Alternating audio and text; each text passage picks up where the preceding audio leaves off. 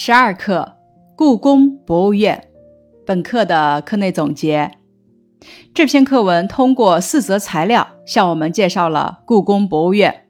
材料一，这是一篇说明文，文章沿着故宫的中轴线，按照由南向北的顺序，对故宫主体建筑进行了较为详尽的介绍，表达了对故宫的热爱和向往之情。第二则材料。讲述的是有关太和门的故事。故事讲的是光绪皇帝大婚前的一个月，太和门被烧毁。为了不影响皇帝大婚，无数能工巧匠在短短的时间内用扎彩棚的形式重建了太和门，而且新扎出来的太和门达到了几乎可以乱真的程度，赞美了我国古代劳动人民的智慧。第三则材料呢，是一张图片，介绍的是故宫博物院的游览须知，截取的是故宫博物院官方网站的部分内容。这部分内容首先表达了对游客的欢迎，接着简要介绍了故宫的地位和价值，最后温馨的提示广大游客应该按照怎样的顺序参观游览。第四则材料呢，是以平面示意图的形式，让我们直观的看到了故宫博物院的全貌。示意图上呢，用阴影标示出了目前故宫还未开放的区域。这张示意图对于游客规划游览路线是很有帮助的。接下来是本课的一些问题总结。材料一是按照什么顺序介绍故宫的？先整体介绍，再沿中轴线由南往北逐次介绍故宫的主体建筑。如果你是故宫博物院的讲解员，请你为参观者介绍一下太和门和太和殿，这是一个重点问题。答案是里。欢迎大家来到故宫博物院。现在我们看到的是太和门，它是故宫内最大的宫门，也是前朝宫殿的正门。据说光绪年间太和门失火被毁，当时又临近光绪皇帝大婚，大婚纳采迎娶必须经过太和门，所以宫中请来扎彩棚的能工巧匠日夜赶工，按照原建筑面貌复制了太和门，应付过了大婚。过了太和门，就到了太和殿。太和殿俗称金銮殿，是故宫最大的宫殿，这里曾是举行重大典礼的地方。如皇帝登基、皇帝大婚等，太和殿前设有广场，整个广场无一草一木，空旷宁静，给人以森严肃穆的感觉。皇帝登上宝座时，鼓乐齐鸣，文武大臣按照品级分列左右，以显示皇帝的权威和尊严。接下来一题，阅读课文的五至八自然段，回答下列问题。问题一。这四段文字重点在介绍太和殿，请将这四个自然段各加上一个小标题。第五自然段小标题：太和殿的布局和外观。第六自然段小标题：太和殿写内景。第七自然段小标题：三大殿的位置。第八自然段小标题：太和殿的用途。问题二：作者为什么要把太和殿作为解说的重点？答案是里，太和殿建筑在紫禁城的中轴线上，是举行重大典礼的地方，是皇帝的宝座所在地，是故宫最大的大殿堂。建筑雄伟壮丽，在整个建筑群中最具代表性。问题三：太和殿的主要的事物是什么？为什么以它作为主要的事物呢？答案是里，龙。龙是皇帝的化身。皇帝自命真龙天子，龙是皇权的象征，也就是突出皇权的威严。第四个问题，在介绍太和殿时，立足点是什么？是按照什么顺序介绍的？找出方位词。答案是立，立足点是朱漆方台和雕金盘龙，是按照空间顺序介绍的。方位词依次是正中、上面、背后。两旁、中央、周围、下面。对太和殿，先写使三大殿成为统一整体的台基。台基修建的很高，三层台基高七米，而且设施奇巧，排水管道是一千多个圆雕龙头，这就暗示和渲染了三大殿地位之尊崇。再写太和殿外观，气势雄伟，是故宫最大的殿堂，色彩壮丽，金黄色的琉璃瓦重檐屋顶，装饰着青蓝点金和贴金彩画的斗拱、额方、梁柱，红色大圆柱，金锁窗、朱漆门。内部装饰的庄严富丽，金銮宝座、雕龙屏、金柱、藻井、额方等上面都装饰着多姿多态的龙。最后，从它的位置和功用上，皇帝举行重大典礼的地方，说明它在设计方面的象征意义。过去封建皇帝凭借雄伟的建筑显示威严，使用的说明顺序是由外到内，总说和分说相结合。第五个小问题，第六段大殿正中是一个约两米高的朱漆方台中“约”这个字能否去掉？为什么呢？不能去掉，因为“约”这个字写出了两米是朱漆方台的大致高度，符合实际，去掉就不准确了。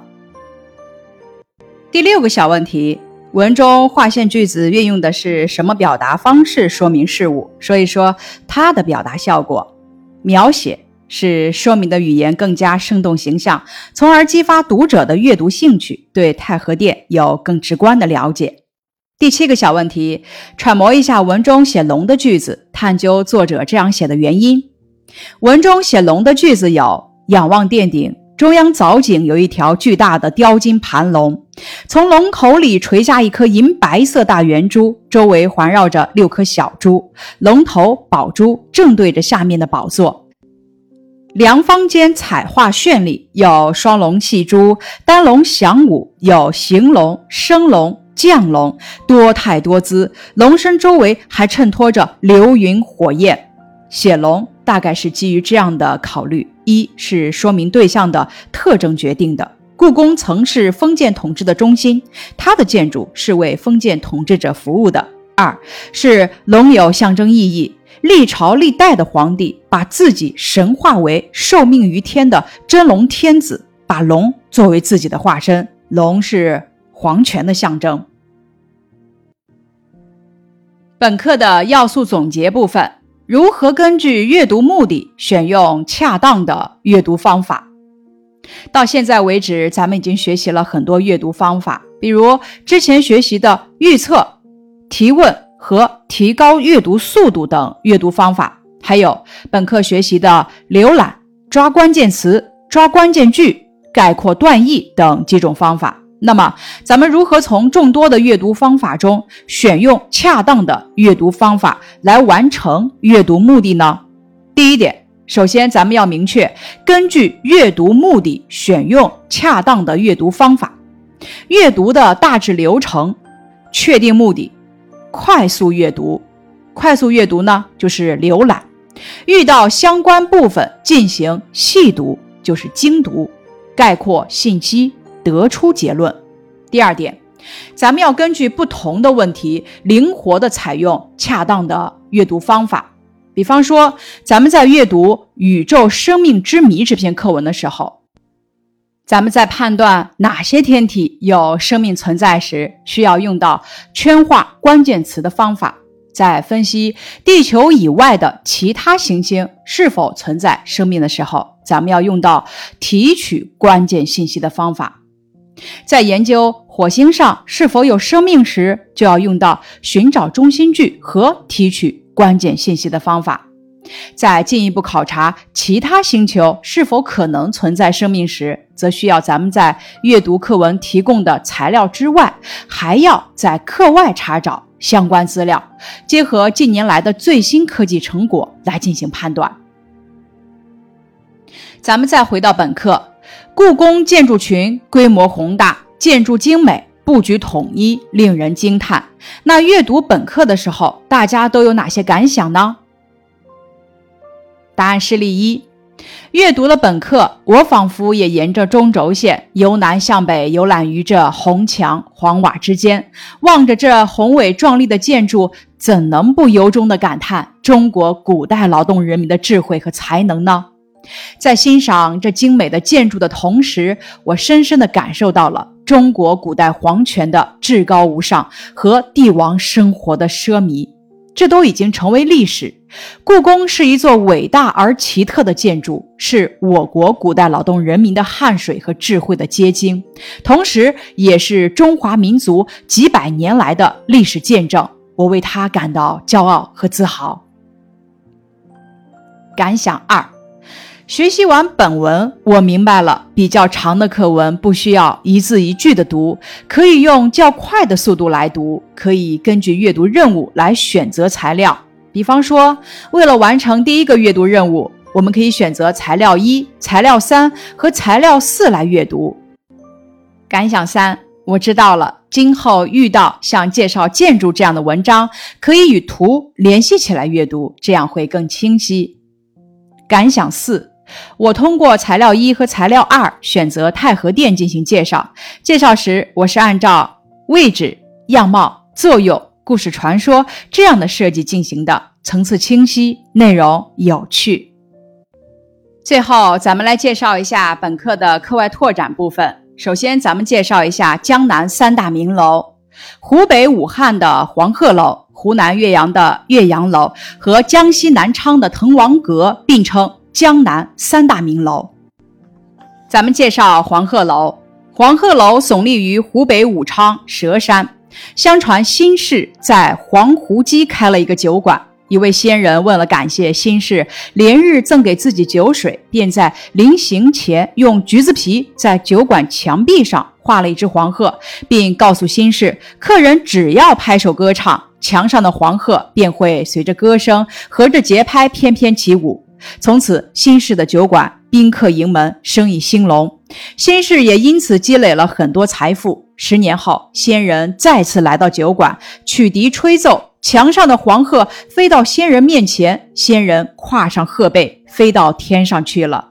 新市为了纪念仙人和黄鹤，便在此地修建了一座楼，取名黄鹤楼。岳阳楼。